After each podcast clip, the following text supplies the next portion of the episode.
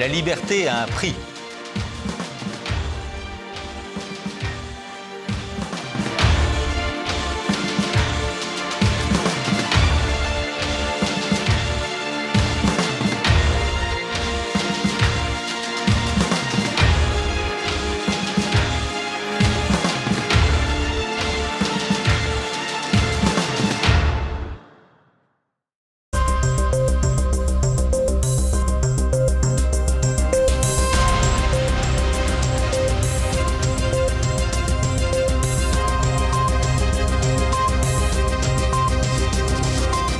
Madame, Monsieur, bonsoir, bienvenue dans cette nouvelle édition que je vous invite à partager et à commenter juste après avoir cliqué sur le pouce en l'air.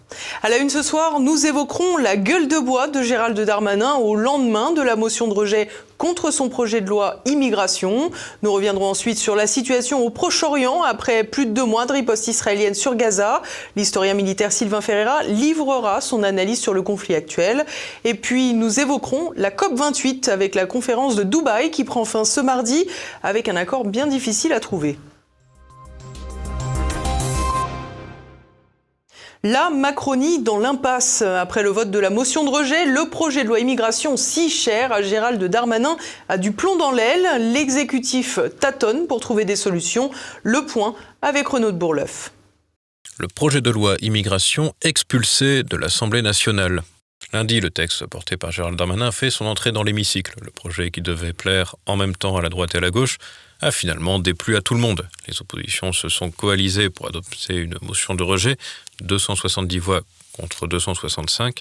Les députés RN et, après de grandes hésitations, une partie du groupe LR ont finalement validé la motion déposée par les écologistes. En conséquence, le texte est retiré de l'Assemblée nationale alors que l'examen commençait à peine, un événement rare qui ne s'était plus produit depuis 1999. Un tonnerre d'acclamations dans l'hémicycle a accompagné cette victoire serrée. Pour 270 contre...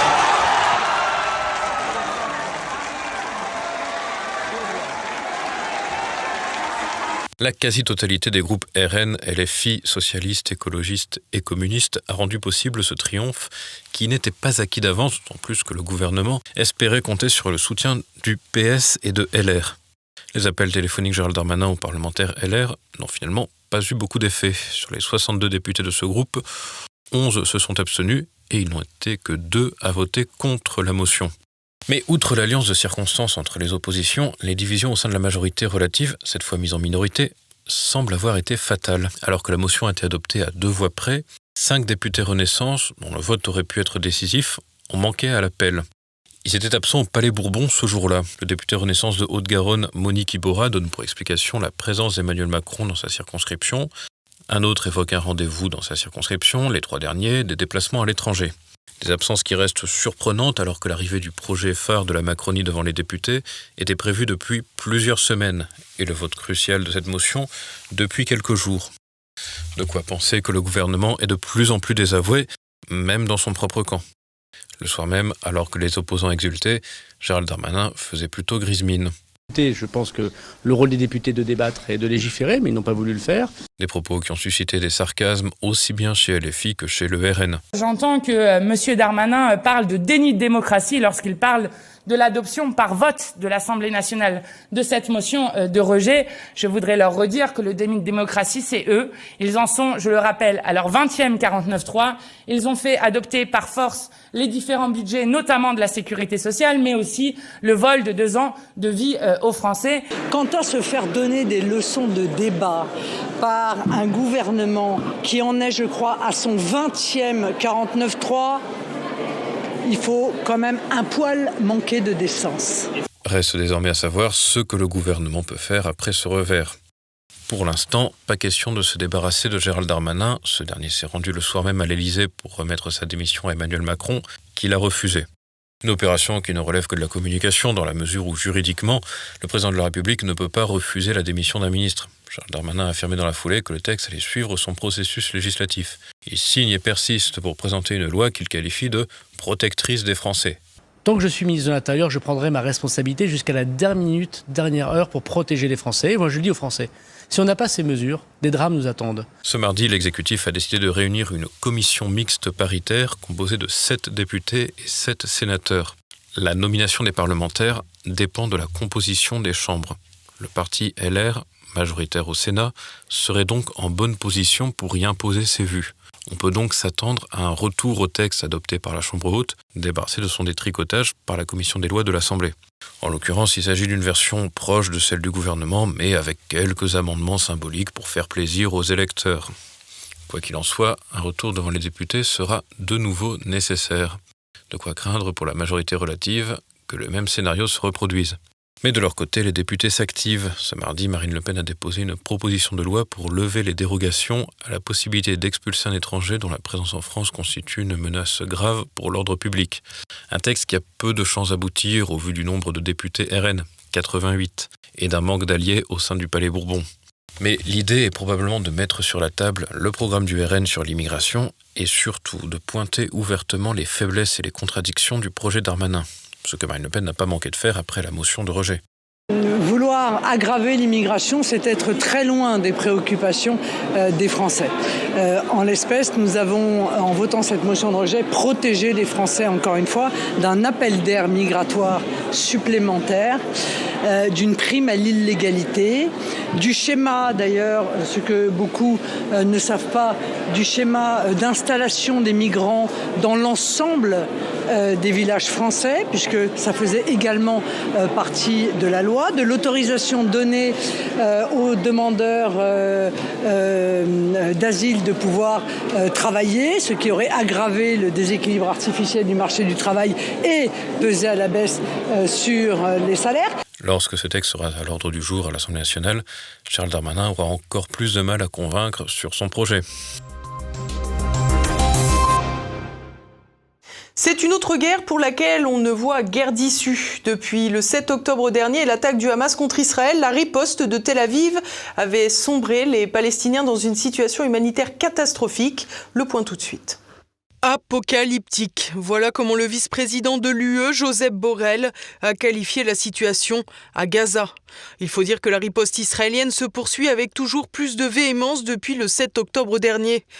À l'heure du 67e jour de conflit, les habitants de la bande de Gaza sont poussés vers la frontière sud, près de l'Égypte. Beaucoup sont regroupés dans des camps de réfugiés, comme dans la zone de Khan Younes, mais les opérations de Tsahal continuent elles aussi de progresser au sud. Une véritable impasse pour la population palestinienne, c'est ce que nous explique l'historien militaire Sylvain Ferreira. Aujourd'hui, la riposte de Tsahal sur la bande de Gaza après euh, l'attaque du 7 octobre prend des proportions qui sont tout à fait euh, inouïes par rapport aux précédents, c'est-à-dire que les opérations habituelles de l'armée israélienne euh, suite à des attaques du Hamas euh, avaient toujours été fortes, mais là, le nombre de frappes aériennes, le nombre de tirs d'artillerie euh, dépasse tout ce qui a déjà été fait euh, précédemment, et surtout, ça nous laisse euh, entendre que la population euh, palestinienne va être de plus en plus repoussée vers le sud, euh, en, euh, en sachant pas vraiment dans quelles conditions sanitaires, dans quelles conditions de vie quotidienne, euh, en étant euh, soumise en permanence aux demandes des, des militaires israéliens de ne pas rester dans tel ou tel secteur qui est littéralement ensuite aplati par les frappes aériennes. Joseph Borrell a d'ailleurs déclaré que le niveau de destruction des immeubles de l'enclave était comparable à celui de l'Allemagne pendant la Seconde Guerre mondiale. Depuis le début de la riposte, Israël considère en effet que son opération est une guerre juste dans la mesure où elle vise la destruction complète du Hamas, une ambition hors de portée selon Sylvain Ferreira. D'aucune manière, cette opération ne parviendra à ses fins. On nous dit euh, 2, 3, 4, peut-être 5000 combattants du Hamas qui auraient été liquidés ou capturés depuis le début de l'opération, mais euh, une chose est certaine, la puissance déployée par Tsahal aujourd'hui est en train de toute façon de créer le Hamas de demain. Et on peut aussi se poser la question, est-ce que finalement l'opération israélienne, comme certains euh, le soupçonnaient euh, le 7 octobre dernier, ne vise pas à reconquérir euh, la bande de Gaza en aplatissant tout le monde, mais aussi en s'assurant que ce ne soit plus le siège de quelque insurrection que ce soit? Et je pense que dans les deux cas, c'est une erreur monumentale de la part du gouvernement Netanyahou. Un jeu dangereux pour Israël, redouté par la population qui manifeste régulièrement pour la paix. En effet, si la violence de l'attaque du 7 octobre a permis de recréer une forme d'union nationale, il ne faut pas oublier que les critiques à l'égard de Benjamin Netanyahou étaient très virulentes auparavant, avec de nombreuses contestations, notamment contre la réforme de la justice. Des désaccords politiques qui se retrouvent en toute logique jusque dans les rangs de Tsahal, qui perçoit bien les risques de cette riposte sur Gaza. Reste que du côté américain, le soutien à Benjamin Netanyahou est pour l'heure inconditionnel. C'est ce qu'a rappelé Joe Biden lors de la célébration de Hanouka à la Maison-Blanche.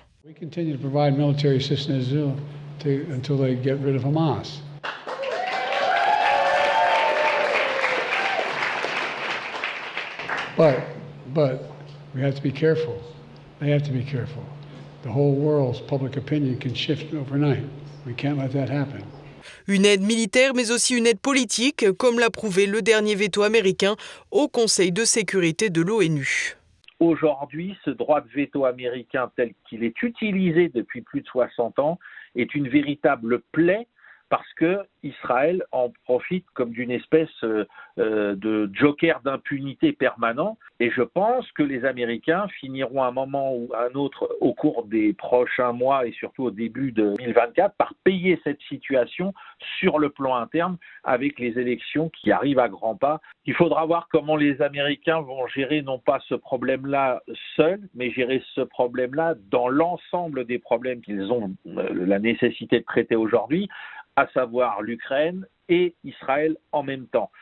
Si euh, en Ukraine ils parviennent à trouver un terrain d'entente euh, avec euh, les Russes pour aboutir à une fin du conflit, peut-être pourront-ils continuer de soutenir Israël de manière aussi inconditionnelle malgré les déclarations de façade. Si en Ukraine c'est l'échec total, sur le plan international, il faudra donner des gages et donc là, on risque d'avoir pour la première fois une dissension majeure entre le camp démocrate euh, et Biden d'un côté et Israël de l'autre. Une situation américaine qui pourrait donc peser lourd sur l'avenir du Proche-Orient et vice-versa. Direction Dubaï à présent pour la COP28. Le grand raout climatique qui se déroulait aux Émirats arabes unis a révélé de profondes distorsions entre les États participants. Les explications d'Olivier Frère-Jacques.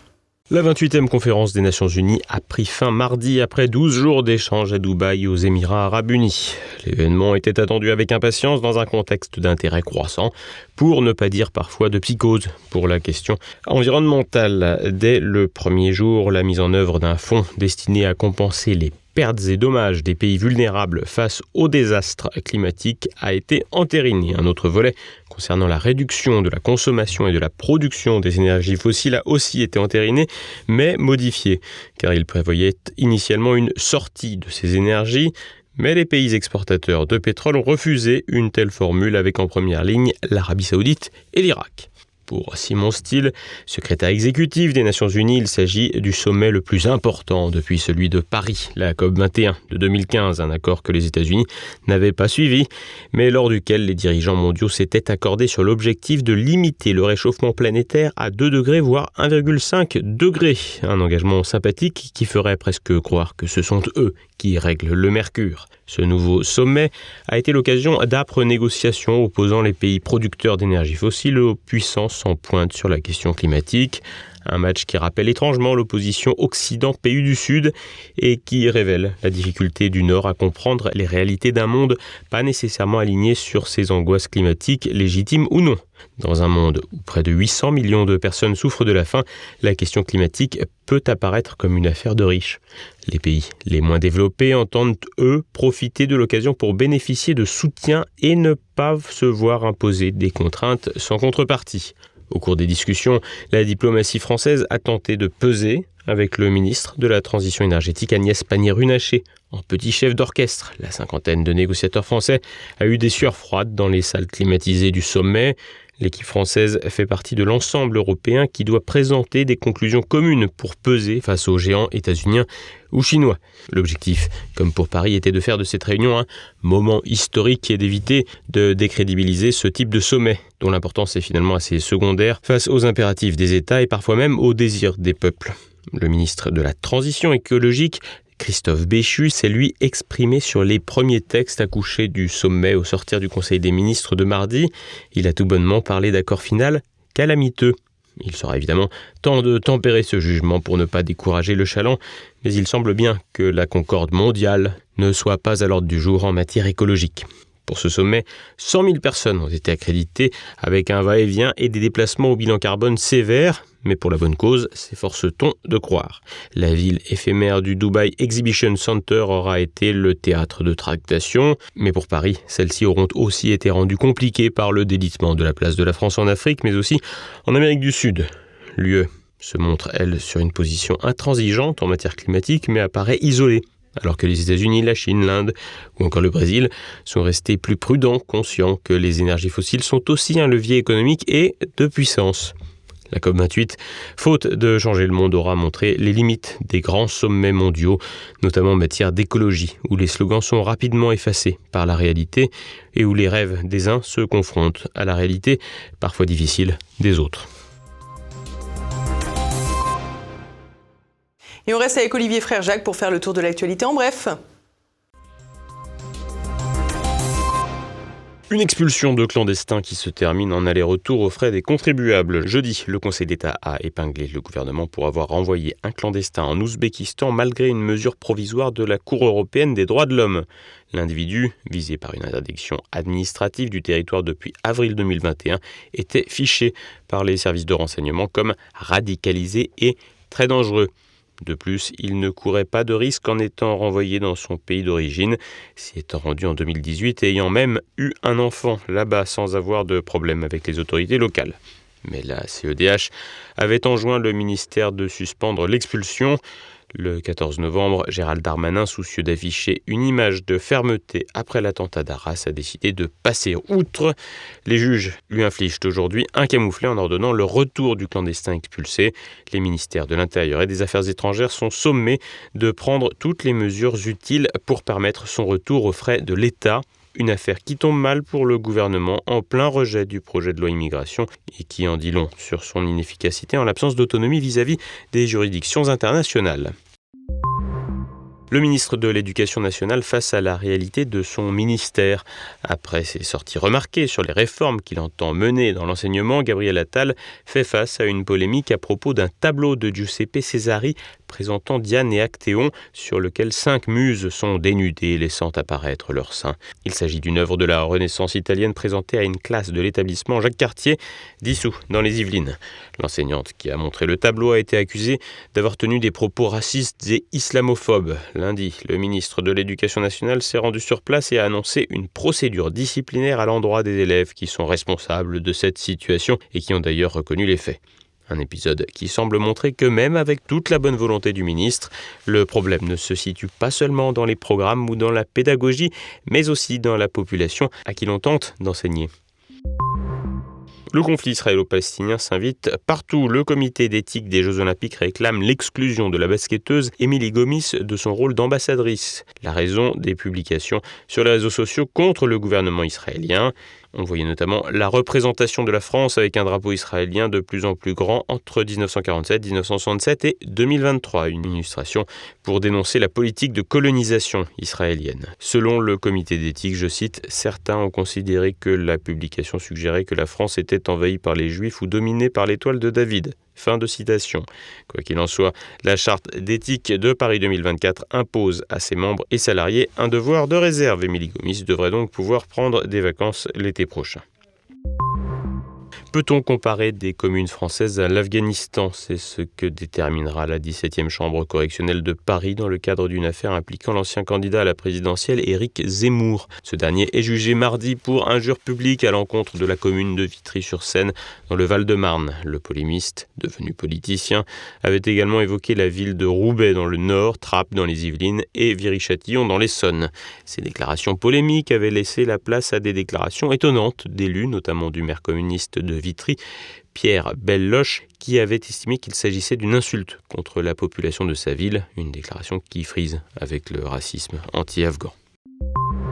Mistral gagnant, L'avenir le dira. La start-up française Mistral AI a levé 385 millions d'euros et entend se placer sur le marché de l'intelligence artificielle, l'IA. L'entreprise, seulement créée en mai, est aujourd'hui valorisée à 2 milliards de dollars. Elle a été fondée par trois experts français de l'IA, passés par Polytechnique et l'ENS, et a pour actionnaires Xavier Niel, Rodolphe Saadé et Eric Schmidt. Cette levée de fonds est importante, mais situe néanmoins les Français très loin de la recherche états-unienne qui dépense plusieurs milliards en la matière. Les agriculteurs en détresse ne perdent pas le sens de l'humour. Au GEC, bonhomme Mirande à Coulmer dans l'Orne, une vache charolaise a donné naissance non pas à un veau mais à trois, un cas très rare qui a donné des idées aux agriculteurs. En effet, alors que la vache s'appelle Morphine, ces trois veaux ont été prénommés Voltaren, Valium et Viagra. Malgré leur nom, toute la petite équipe bovine se porte bien. Donald Trump tente d'échapper aux juges qui, de leur côté, ne lâchent pas le morceau. Lundi, aux États-Unis, un procureur fédéral a demandé à la Cour suprême de statuer en urgence sur la requête en immunité de Donald Trump. En effet, l'ancien président considère qu'il ne peut pas être poursuivi pour des actes commis pendant son mandat présidentiel. Il a été débouté le 1er décembre, mais ses avocats font appel, ce qui suspend les procédures à son encontre et peut durer plusieurs mois. Un calendrier qui arrange l'ancien président devenu candidat alors que son procès fédéral est censé se tenir à partir du mois de mars. Mais le procureur qui a inculpé Donald Trump ne l'entend pas de cette oreille et demande à la juridiction suprême de statuer le plus vite possible. Il s'agit pour les juges de confronter le candidat aux tribunaux alors que la campagne présidentielle battra son plein. Bangkok a changé de nom, c'est une information qui était un peu passée sous les radars, mais la capitale de la Thaïlande a officiellement changé de nom l'an passé pour une appellation beaucoup plus longue puisqu'elle compte désormais 168 caractères. Cette appellation signifie en français ville des anges, grande ville, résidence du Bouddha d'émeraude, ville imprenable du dieu Indra, grande capitale du monde, ciselée de neuf pierres précieuses, ville heureuse, généreuse. Dans l'énorme palais royal, pareil à la demeure céleste, règne du dieu réincarné, ville dédiée à Indra et construite par Vishnukarn un nom qui puise ses origines dans les langues indo-européennes pali et sanskrit et dont l'adoption serait liée au raidissement du pouvoir selon l'opposition politique. Les étrangers continuent d'utiliser Bangkok et les Thaïlandais utilisent la version courte du nom officiel Krung Thep Maha Nakhon, soit la grande ville des anges. Et voilà, nous approchons déjà de la fin de cette édition. Dans un instant, pour le Zoom du jour, Frédéric Ploquin, journaliste spécialiste de la police et du grand banditisme, présente son ouvrage Les réseaux secrets de la police, loge, influence et corruption. On dit souvent que tous les ministres de l'Intérieur sont francs-maçons. Mhm. Vrai ou faux? Alors, Parce qu'il faut être franc-maçon pour être ministre de l'Intérieur. Disons que la plupart, la plupart le sont. La plupart l'ont été. Euh, récemment, euh, bah, Gérard Collomb, euh, Grand Orient, euh, d'ailleurs c'est lui qui a, qui, a, qui, a, qui a, largement aidé euh, Emmanuel Macron à, à approcher, de, approcher des marches, de la plus haute marche du, du pouvoir. Manuel Valls qui arrive dans la foulée qui était là, Manuel Valls qui était là sous, euh, non, avant sous euh, François Hollande, lui c'est pareil, je veux dire, c'est un pilier du Grand Orient, puis il bénéficie en plus d'une très grande proximité avec la personne qui va devenir son éminence grise, qui est Alain Boer, qui lui-même était, a été grand maître du Grand Orient. Également au programme de votre soirée, un nouveau numéro de Passé présent. Guillaume Fiquet reçoit Marc Lefrançois pour son ouvrage 49 Petite Histoire dans l'histoire de France. À présent, c'est le moment de retrouver le directeur de l'Observatoire des journalistes, Claude Cholet, pour un portrait piquant de la journaliste Sylvie Kaufmann. C'est à présent la fin de cette édition. Merci à tous pour votre fidélité. Portez-vous bien et à demain.